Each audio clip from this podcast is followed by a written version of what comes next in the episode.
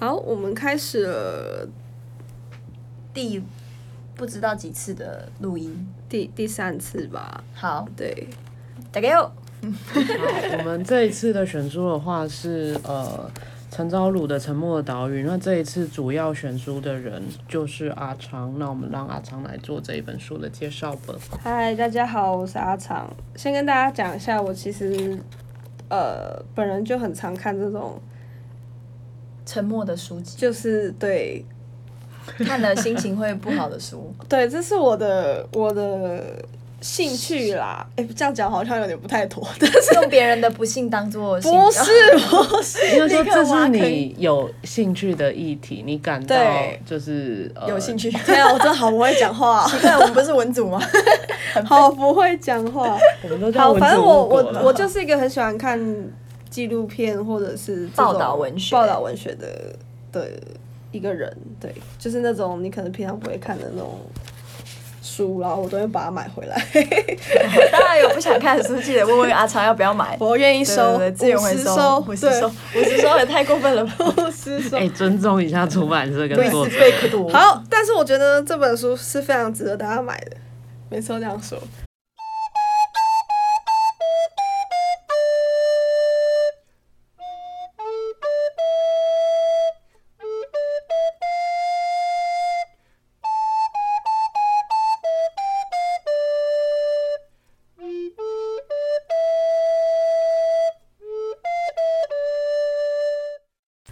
本书叫做《沉默的岛屿》，然后其实我觉得它光是这个书名就下得很好，因为他在讲关于校园性侵事件的时候，其实最大最大我们觉得所有问题会产生那么多的原因，都是因为大家都在沉默。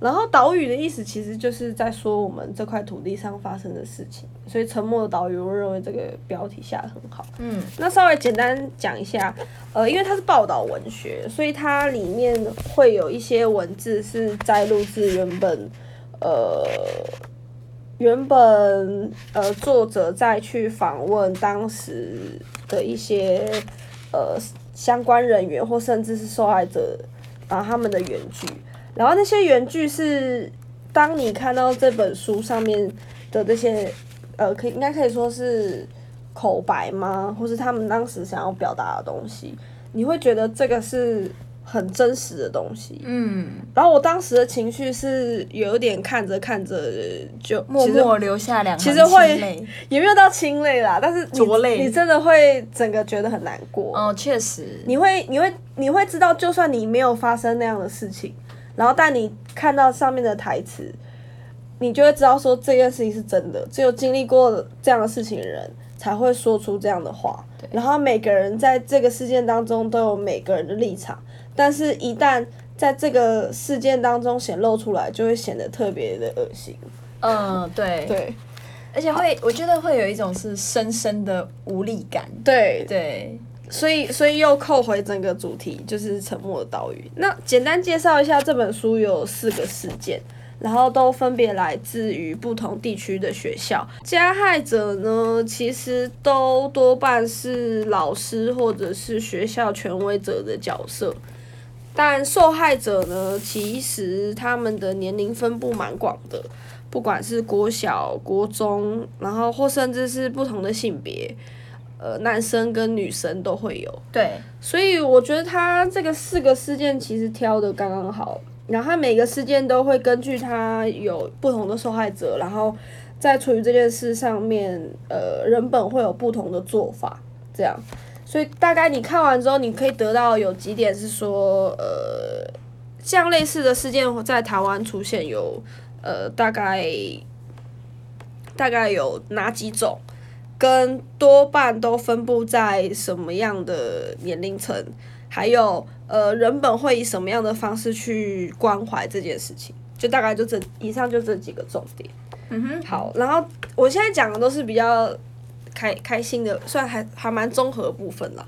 然后真的如果真的比较，因为实在是太沉重了，然后我就先推荐大家就是看完这本书，然后对再来再来回过头来再听听我们之所以就是后面后续延伸讨论的部分，待会之后他讲比较沉重的东西。那选书的理由是，其实其实没什么、欸，我就特别特别、诶那我这一边 对他印象深刻吧？我这边就有问题，因为基本上嗯我跟那个米卡，我们两个会知道这一本书，也是阿昌介绍的。对，那我比较好奇的是，阿昌当初是因为什么样的契机知道了这一本书？是刚好逛书店的时候书架上看到吗？还是有其他人介绍给你？对，就是这样。哪一个哪一个？有人介绍给你？不是不是，就在书架上。好，我其实每个月都会都会，我就是我就是你们想象中那种死成品人，就是成品 啊啊，对，就是每个月会花那陈品个。最近要换卡了，对，就觉得哎、应该去买个书，然后每个每个月都一定要把那个七七七折用七七折完用掉。死成品人。我就是那个死成品人，OK OK，所以所以我就去成品看的时候，就是逛到，然后我就我就看到这个事件部的东西，然后刚好我又是特别喜欢报道文学，应该说我从以前就特别对报道文学的文字特别的感兴趣。嗯，之前呃这本书其实是我很久以前看的，最近看到的是呃有认识的朋友在呃《镜周刊》上面写关于那个墨远的事情。墨远。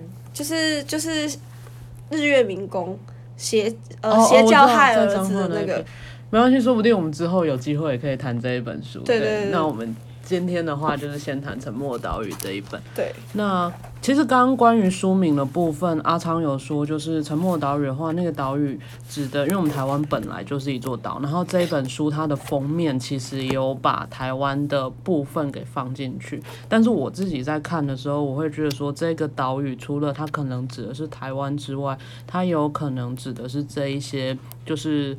呃，受害的孩子们，因为他们遇到这一些事情之后，他们处的那一个环境，其实能够给他们的资源没有那么多，或者是能够给他们的帮助，甚至就是倾听他们的声音这一件事情，甚至都做不到的时候，这些孩子们其实也很像岛屿，他们就是周边没有其他任何的节点这样子。孤岛。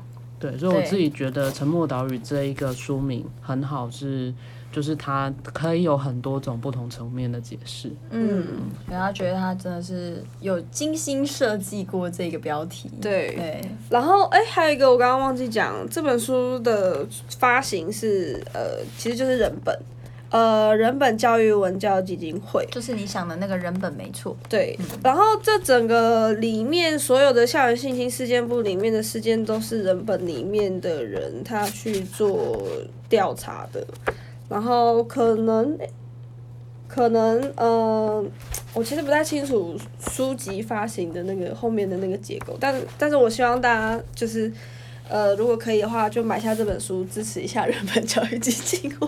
对，因为其实其实如果有看这本里面内容，你会发现人本真的是非常用心在为这些权益受损的人们发声。那中间一定有历经过非常多，我觉得他们要做这些事，其实真的会需要大量的资源与金钱、啊。对对，所以如果可以的话，也希望大家可以多多支持。对，對因为我有很多朋友在 NGO 工作，然后嗯其实 NGO 坦白讲就没什么钱，然后又要做这么多的事，所以 而且常常做的事情是会得罪一些，就是对，让他们更没钱的单位。没错，没错，通常是需要他们更多的赞助。对，对，他他们通常都会称自己叫做虽然在做在做对的事，但总是被讨厌。对，对，所以所以我觉得出书已经是我想过他们目前最温和有办法拿到资金的一个来源了。嗯。所以希望大家，反正这也不贵啊，就大家就 对啊，而且成品有七七折，不要再说成品大家可以，如果你有成品会员的话，下个月拿优惠券，记得就赶快先去买书。好这本应该不贵吧？三百八，对啊，对，我觉得还好啦，还有七七折算一下两百七七折。对对对。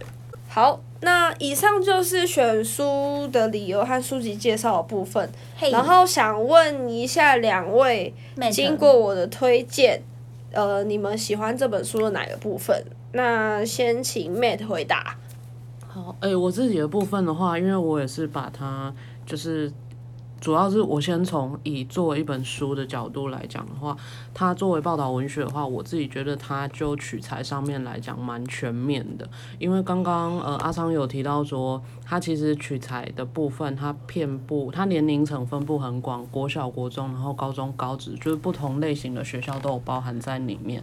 然后再来的话是性别的部分，其实里面受害的男性跟女性都是有的。然后再来的话是那个。他们呃加害者他们犯行的一些不同的方式，其实里面都有提到，就是一些如果我们真的要去做防范的话，我们可以从哪一边去着手？我觉得从这一本书里面可以认识到蛮多不同的面向，所以以这一点来讲的话，我觉得这一本是一个算是就取材上来讲。蛮全面的一本报道文学，嗯，它因为它的主题其实这一本它呃书名是《沉默的岛屿》，那它其实有一个副标是“校园性侵事件簿”，所以我觉得就校园性侵这一个来讲的话，它取材很全面。好，那再来的话，米卡呢？我的话，呃，我自己的话，我直接讲我喜欢最有印象的一个情节。对，其实它里面有其中一段是。提到说，在打官司的过程中，因为通常我们听到这种类似性侵案件，都会就是蛮多人的反应会是说，那你怎么当下没有立刻报警，或者是说你怎么没有去说呃寻求法律的协助？因为其实我觉得大家道德观都会觉得说，做坏事的人一定要得到应有的报应。可是我觉得在《沉默的岛屿》这本里面，很真实的描述出说，受害人或是受害人的家属，他们在诉诸法律司法途径之后，会遇到的困境和阻碍。无论是在人情压力上，或者是在诶对于法律上或是经济上的资源不足，那甚至是说受害诶加害者，甚至反过来过来施压的这个区块都非常非常真实。那其实大家在情节当中也会看到说，最让人难过的是真正的受害者，在这个过程中，其实到最后他最担心的不见得是他自己，甚至他可能只是。呃，希望他身边的人不要再受到这件事情的影响，所以他宁愿选择就是沉默不发声，或者是就是接受和解这样。对，或是接受和解，就是不再为自己的权益去奋战。对，那这些这些东西是，即使我觉得没有经历过类似事件的人，也会很清楚的感受到那种无力感，还有就是，嗯，孤立无援的感觉嘛。巨大的荒凉。对，巨大的荒哇，不愧是文组的，真会描述。太好了，我们又把我们的文组实力拿回来。对，所以，所以我真的觉得，就除了就是 Mate 说，它是一个很全面的，呃。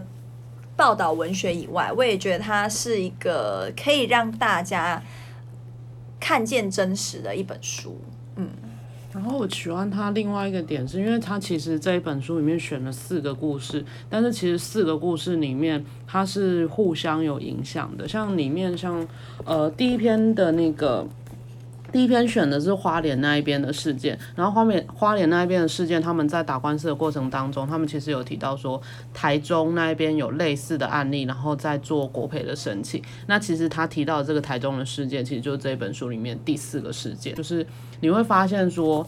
当你在为一个事件做奋战的时候，你得到的成果不一定是只有你会获得，你有可能激励其他遇到相同困境的人，去发现说原来也有这一条路可以走。对，嗯，而且它的顺序其实是有意义的。它第一个呃花莲的事件啊，其实算是你在读这本书当中有点像新手。呃，新手村的概念就是你入门是不是？对对 对，然后史莱姆，大史莱姆，就是就是就是你在光看书名的时候，你就可以想象到大概事件会长怎样。这是第一篇，然后呃延伸下来后面的第二篇，甚至呃受害者年年龄提高，然后甚至受害接下来第三、第四篇出现甚至一些怪力乱神的情节，然后可能甚至受害者的对象。也有男生，这些这些都是他的顺序，都是会让你安排，让你整个读完的心情是觉得，呃，每一次在每一个事件你看完之后，你都会有一个新的转折，发现说，当你呃在思考像这样呃性侵的案件，呃。会有怎样的面貌的时候，它都会长出一个新的部分给你，就好像你以为事情不会再更糟，它就糟给你看。对，但是那才是真实的真实的东西。对，所以其实有不是有人说，就是人生比那个演戏更像演戏人生已经不是如戏了，人生是超越那个戏。可以。对，就是戏如人生。对，是戏如人生，但人生比戏更严重。好嗯，好，然后其实我有设计几个问题，是针对这本书当中有一些呃，应该算悬念，然后想要问就是两位你们关于这个问题你们的看法是什么？那首先是第一个，可以看出来在这本书当中加害者的角色他都是累犯，然后都会出现一个很相似的情节是。呃，加害者不停的跟四周围的人道歉，可能受害者啊、受害者家属啊，或甚至是学校的同事，或者是校长或什么之类的。然后接下来呢，他都可以继续待在学校，或甚至是只是被调到其他地方而已。那那我想问你们两个，觉得这样的情况为什么会产生？法治的不完整吧，还有，嗯，再可能是对于就是性这件事情，大家的隐晦不谈，所以他们有的人并不是恶意，而是会觉得说，哦，这件事情应该没那么严重，所以就觉得说啊，那我不要因为这个问题就毁了这个人的一生。但其实他们没有想到的是说，这个人已经毁了别人的一生。对，对这点是很很非常有趣的一点，就是呃，我们为什么会站在加害者的角度去思考他的一生，而不是受害者的角度呢？有一个可能性是那个身份的不对等，因为加害者就是以校园性侵这一件事情来讲的话，加害者通常是承认，但是受害者通常不是承认。这是一个是身份上面，然后再来的话，刚好这一本提到四个事件里面，加害者都是相对来讲经济条件比较好的，或者是社会地位比较高的，然后受害者通常就是经济条件相对来讲没那么好，或者是他的社会地位没那么高。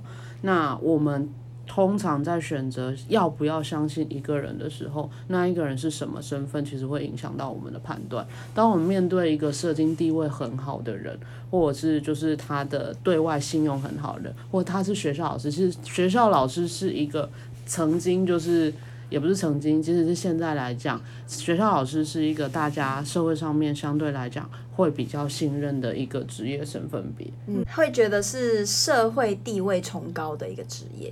也是没有到崇高了，但就是你会相对来讲比较容易去相信他，因因为那是一个，那是一个在我们传统社会当中是有一个道德规范的职业。道德典范。对对对对嗯对。，OK。所以以这一个方向来讲的话，那本来他们两个说出不一样的故事的时候，一开始我们就会倾向于去相信，就是呃我们比较信任的那一方。嗯，好，那关于这个问题，我自己的想法是，呃，我觉得其实就跟你们两个讲的差不多，但还有一点是，呃，以书中的情节为例，呃，其中有一个在花莲的老师，他是很长期的累犯，然后他在发生那件事情之后，他其实都很轻易的就道歉，就是不管是下跪啊，然后甚至带着他太太来赔钱呐、或者是对，或者是或是如何。虽然他他太太可能也说他们没有钱或什么之类的，但他的态度就是，嗯，会让人误以为知错能改。就我觉得这是一个盲点，是说呃，原本呃呃，应该说在这一篇当中，这个事件的受害者因为后来被人们发现的原因，所以人们后来循着这条线去调查，发现更久以前还有更多的受害者。那为什么这个加害加害人没有去被处理呢？就是因为他前面一直呃都展现很诚恳的道歉的态度，或甚至是呃可能会赔钱或什么之类的。然后再加上在可能在花莲这个地区，大家都处在一个认识的状态，然后可能谁是谁的邻居，谁是谁的亲戚，对，在这种人情的条件之下，导致这种东西被搓汤圆搓掉。嗯，也有另外一个是他觉得说，他之所以会一再去犯下这一个呃罪行的话，就是他觉得说，反正我做错了。我再去道歉就好，我去下跪就好，我去给钱就好啊！我没钱给了，那也没关系，反正我也不会被怎么样。对，这已经失去就是我们要人家道歉的意义，已经已经已经整个走样了，变成一个仪式。没错对，他就觉得可以这样继续做下去。好啦，这是我关于这个问题的想法。好，然后第二个问题是为什么呃受害者的相关人士，比如说他们的监护人或是受害者本身，很容易去跟对方和解呢？你们的想法是什么？我我在这一本里面描述的情节看到的是说，他们会刻意的被被用各种的手段，让他们没有办法理，诶、没有办法得到全面的资讯，也就是资讯不对等的状况下，所以有点像是半被欺骗、半被引导的，选择了和解的结果。再来就是执法者那边可能也会希望让事情赶快结束，所以也会用引导的语气去让他们选择和解。比如说，像他好像在里面有提到那个法官直接问他们说：“那你们要多少钱？”他已经不是说让你选择要和解还是继续打官司，而是直接说我一开始就预设你要和解，因为他会觉得说你要来打这个官司，你只是要钱而已。对，但我觉得要钱没有什么不对，因为你不要钱，其他东西其实不是说给就能给的。对，确实是。钱是最容易付出去的东西，因为它就是最实质的东西。你要尊重，你要尊严这一些。说真的，你跟对方讲，对方跟你给你一句道歉，那是能有什么屁用？他只是讲完对不起，他真有没有这样真的有这样的发自想法？内心的道歉？这对，所以钱是最实际的。我自己就觉得要钱没有任何不对。我觉得要钱是对的啊、但是重点是，呃，是在作为公正第三方，他们的态度直接是预设你就是只要钱已，已经对先和解，我觉得这很伤人。对对，所以我觉得这也是，不知道欸社会通病吗？呃而且这一个刚好这选了这四篇里面第四篇台中的那一个事件的话，相对来讲那一篇受害的孩童他们的家长社经地位相对来讲比较高，对所以就可以很明显看得出来他们是有继续去上诉或者是不选择和解的条件。对，但前面三篇选的刚好都是偏乡啦，家庭失和的对，就是家庭功能有一点没有那么健全的状况，所以就会变，他们也不是说，就是自己的孩子受伤，然后就哦让让他受伤，我就是只要钱而已，而是他们没有那一些条件去争取这些东西。嗯，好，那接下来进入我们延伸部分的环节。延伸阅读，对，也不一定阅读了，有些是用看的。对，延伸五官，那相信大家在看完，也不是啊，说我们在看完这本书之后，其实第一时间联联想到的，嗯。应该是之前也是前一阵红极一时，红极一时嘛，但这个词不太好，有点不同。对，呃，引呃呃重大社会，引起社会讨论，对对对对对对对热嗯，到底好，就是那个有一本小说叫《房思琪的初恋乐园》嘛，对，没错，嗯，然后这本书的作者林依涵小姐的自杀事件，对，对，嗯，那其实呃嗯，这个事件谈起来有一点点的算难过吗？还是什么之类的？令人鼻酸，对，它其实就是嗯跟呃权威性侵有关，尽管它不是发生在我权势性侵，对，尽管它不是发生在呃校园里面，它是可能外面的补习班这样，但其实也是呃所谓的呃师师长，然后对女学生就是有性侵的举动的。那其实刚刚我们在讲书的这一块的时候，其实刚刚我忘了讲一部分，就是呃当中受害者会有一个心情是强迫说服自己是喜欢对方的，然后然后呃然后对方也会给你一个错觉是他是爱你的，他是喜欢你的。嗯。当然，因为说这些话都不用钱嘛，尽量说，对啊，说一说，然后就做那种事，这样都嗯。对，就是 边说边做，所以就是呃，当那个作家林涵小姐就是可能处在于那个状况的时候，可能就会有嗯，想要强迫自己觉得喜欢自己，自己是喜欢对方，对方也喜欢自己的一个一个一个情境里面。那当然，因为这个事件它还是有很多讨论的地方，还没有还没有被很很直接的证实说是真的有发生这样的事情，一切也很难被证实，因为当事人已经离开了。对对，对，然后他最后出版的那本书，大家都认为是，呃，他的有点类似半自传体的的小说。嗯，那可能，可能有一部分的原因是，呃，那本小说里面的情节，呃，是在你读完之后，你会觉得很真实、很赤裸裸，甚至是你会非常不舒服的一本小说。嗯，对，所以大家才会觉得，嗯，写出这本小说的作者一定有过相关亲身经历，然后延伸到觉得可能就是真的，他真的有经历过这样的事情。嗯，对那当然，因为作者最后因为一些呃精神上面的疾病最后自杀，当然也是一部分的原因。嗯，好，所以所以他我觉得还还是我们把话题拉回来，就是想要问你们两个，觉得嗯，在对这本书的想法，或甚至是另外房思琪那本书，或甚至是对作家林奕涵事件，你们有什么看法？因为我自己在看房思琪那一本的时候是。房思琪那一本的背景其实跟我们今天讨论这一本《沉默岛屿》的背景不太一样，是在于，当然说一个是呃文学小说，虽然说它有一部分可能是就是很大一部分参照真实经历，但它毕竟还是文学小说。然后那个我们今天讨论的《沉默岛屿》，它其实就是报道文学，它就是真实事件去做续写。对，那他们两个其实背景差比较多，一个是房思琪那一本的话，它的受害者基本上是青少女高经济家庭，对成长的一个女生，然后他们家就是住很好的房子，然后有很好的社经地位。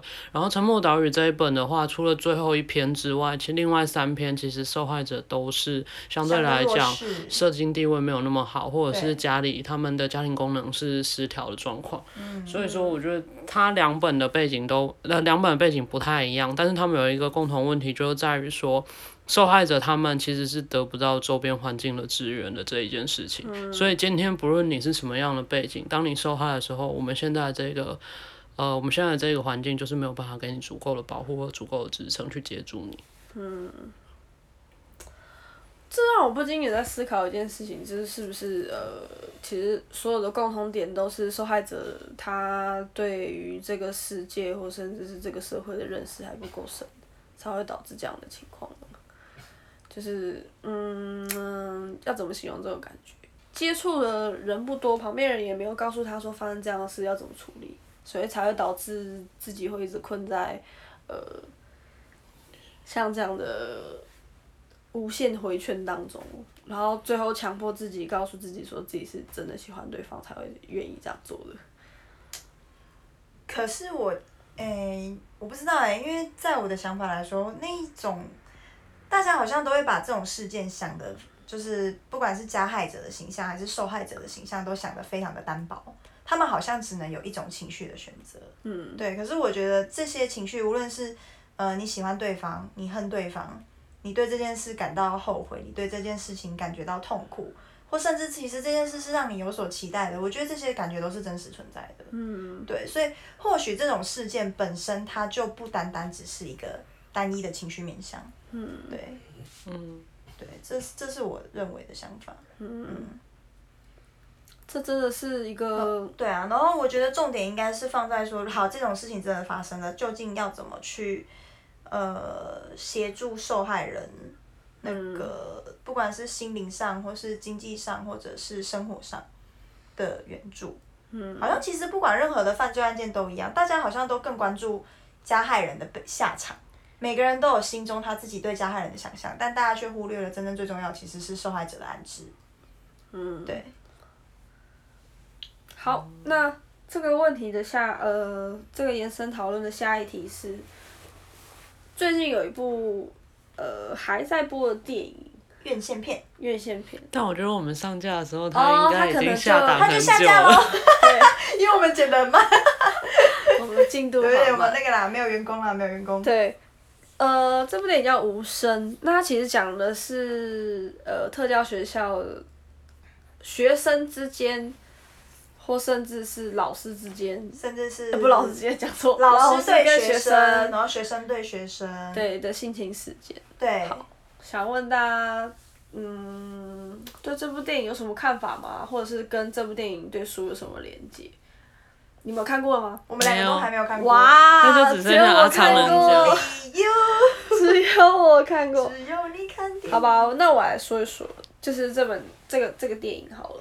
呃，《无声》这个电影其实它的导演是呃之前直剧场的柯震年，柯震年，对，然后柯震年导演这这部电影是柯震年导演的第一部剧情长片，嗯，所以呃，以整个剧情的规划来说的话，它其实主轴就在于说，呃，受害者有所谓的锁链的存在，就是呃，我们会从故事的一开始先发现有一个受害者，然后之后再发现受害对这个受害者施暴的加害者是谁。对，那接下来接下来呢，又会发现这个加害者背后也有也有更大的加害者在对这个加害者，所以其实加害者本身也是被害者。对对，你就会发现有一个圆无限回圈。无限回圈的存在。那追溯到源头，就是呃，可能最后是不止学生对学生之间，也有可能是老师对学生做这样的事情。那好，这是这个电影剧情的一个形态。那另外一点呢，就是我们可以看到受害者为什么不愿意逃离这个环境，是又扣回到呃他们这个学校的特殊性吗？特殊性。嗯，嗯，简单来说，特教学校就是会会呃集中所有就是有可能特殊需求的特殊需求的学生。都在那个环境里面。对，对，所以大家在那里面可以感受到的氛围是平等、快乐，甚至是可以互相纳的。互相体谅。对，因为这是一个针对他们设计的空间。对对，所以里面嗯，好，我这样讲下去可能会爆雷。那大家可能先思考个三秒，如果真的先大叫。等下接下来三十秒，欢迎你们开始大叫。但也不一定啊，搞不好现在这个上的时候，就是一这个其实就播完了，就大家都看完了。对对对对啊，好，里面有一个人有女主角可能有个台词，她说：“我不想要去外面，去了外面我就变成不没用的人了。”对，对，这这个这句话，呃，让我在看电影的时候是有感触的，因为他他强烈到说，就算女主角在学校遭受到呃如此严重的嗯侵侵犯吗？嗯，她都还是想要回去那里。因为这个地方相对外面的世界来说，他至少觉得是熟悉、对，而且是舒适的，舒适吗你？就你就你就舒适圈啦，可以用这样、哦这样来形容。对，所以你完完全全就可以知道说他们陷入一个怎么样无力的环境里面，而且他们完完全全不想要去做改变。最后导演还安排了一个情节是，呃，啊算了，我不管，直接爆雷，爆起来喽！就女主角为了让自己能够继续待在那个学校，然后又同时不会让自己的爷爷奶奶发现，对，她最后决定去做绝育手术。哦，对但因为他他们找的那个是密医，所以其实很伤下。场有点有点有点不妥。哦天哪！对！对，所以这个这个是一个剧情当中算还蛮哀伤的一个点吧。嗯，然后另外一个点是，呃，剧里面有一个老师是他站在正义的角色，呃，正他义的角色。对，他会一直不停的去调查说，呃，这整个受害锁链到底这个集团有多庞大，然后最后查到是在之前提早退休的老师的身上，所以他就跑去问校长说，呃，这个老师为什么提早退休？其实也就在质问说校长到底知不知道这件事啦。那校长其实那时候给了一个呃模棱两可的答案啊。没有，呃，好像是剧情上安排，好像他好像类似不小心说错话，之后干脆直接露出整个他原本的想法吧。他说经营一个学校很不容易，他也是想要为了大家好。啊。然后你就可以理解，在教育体制下，每个人其实都有每个人的考量。对。然后，嗯、我们会以为说，在教育里面都是为了学生去做设计的，不管是呃整个教学的方法，或甚至是管理的方法。对。但其实最重要一点是做这些事情的是具有权威性的老师。嗯。所以最后会长成什么样，其实很大一部分的原因都在老师的手上。方便管理的方式是最容易被实行的方式，因为。就是管理者他舒适的样子，所以对，如果你是以一个就是管理者的角度待在教学现场的话，那当然这整个教学现场就会呈现是一个制度管理的样子，而不是一个教育现场。但我们因为这样方便啊，因为你要对啊，你要去做教育，你就是要每一个人，因为每一个人是不同的个体，你需要去做不同的调试。那当你就是把每一个人都当就是你想办法教出一样的东西的话，那你就可以用大。大品相、大规模管理方式去做这一个现场，那当然就是你弄起来会比较方便，你弄出一个 SOP 就好。我也是这样想，这个是为什么人家说你当你从事教育行业的时候，你不能把这个行业完完全全当成普通的呃商业或者是 对对，他其他在管理现场很像罐头制造工厂，对对，那个压缩出他合认为合格的学生，嗯嗯。好，反正呢，这部电影还有另外一个呃哦，其实第二个雷吗？是吗？哎没有，我没有在讲雷了。OK，好，我不要再讲雷。没事。对对对对对好，最主要的呢，就是这部电影其实有一个争议，就是呃，最近在网络上，呃，言上，对他讨论的是这部电影其实有很多的素材，呃，可以看到一些影子。嗨。是跟我们今天讲的这本书有关的，呃，没有同一个作者的另外一本书，对，同一个作者的沉默。有关的，对。那本书的书名叫那个，就叫沉默，沉默，然后什么台台南某间特殊学校，还有一个副标，对，好像就是那个，对对对。所以呃，所以呃，其实大家就有在讨论说，嗯，抄袭。也不抄袭，其实其实不叫侵权。不叫抄袭，因为他他产最后产出的东西是电影嘛，他不他不是产出小说，对对，算侵权，对他没有取得授权。OK，对，跟很明显这部电影其实就是有很多参考呃那本书的部分，嗯，然后所以呃最近才一直不断的备受不断的讨论，但我觉得这个界限很模糊的是因为嗯我们这个作者。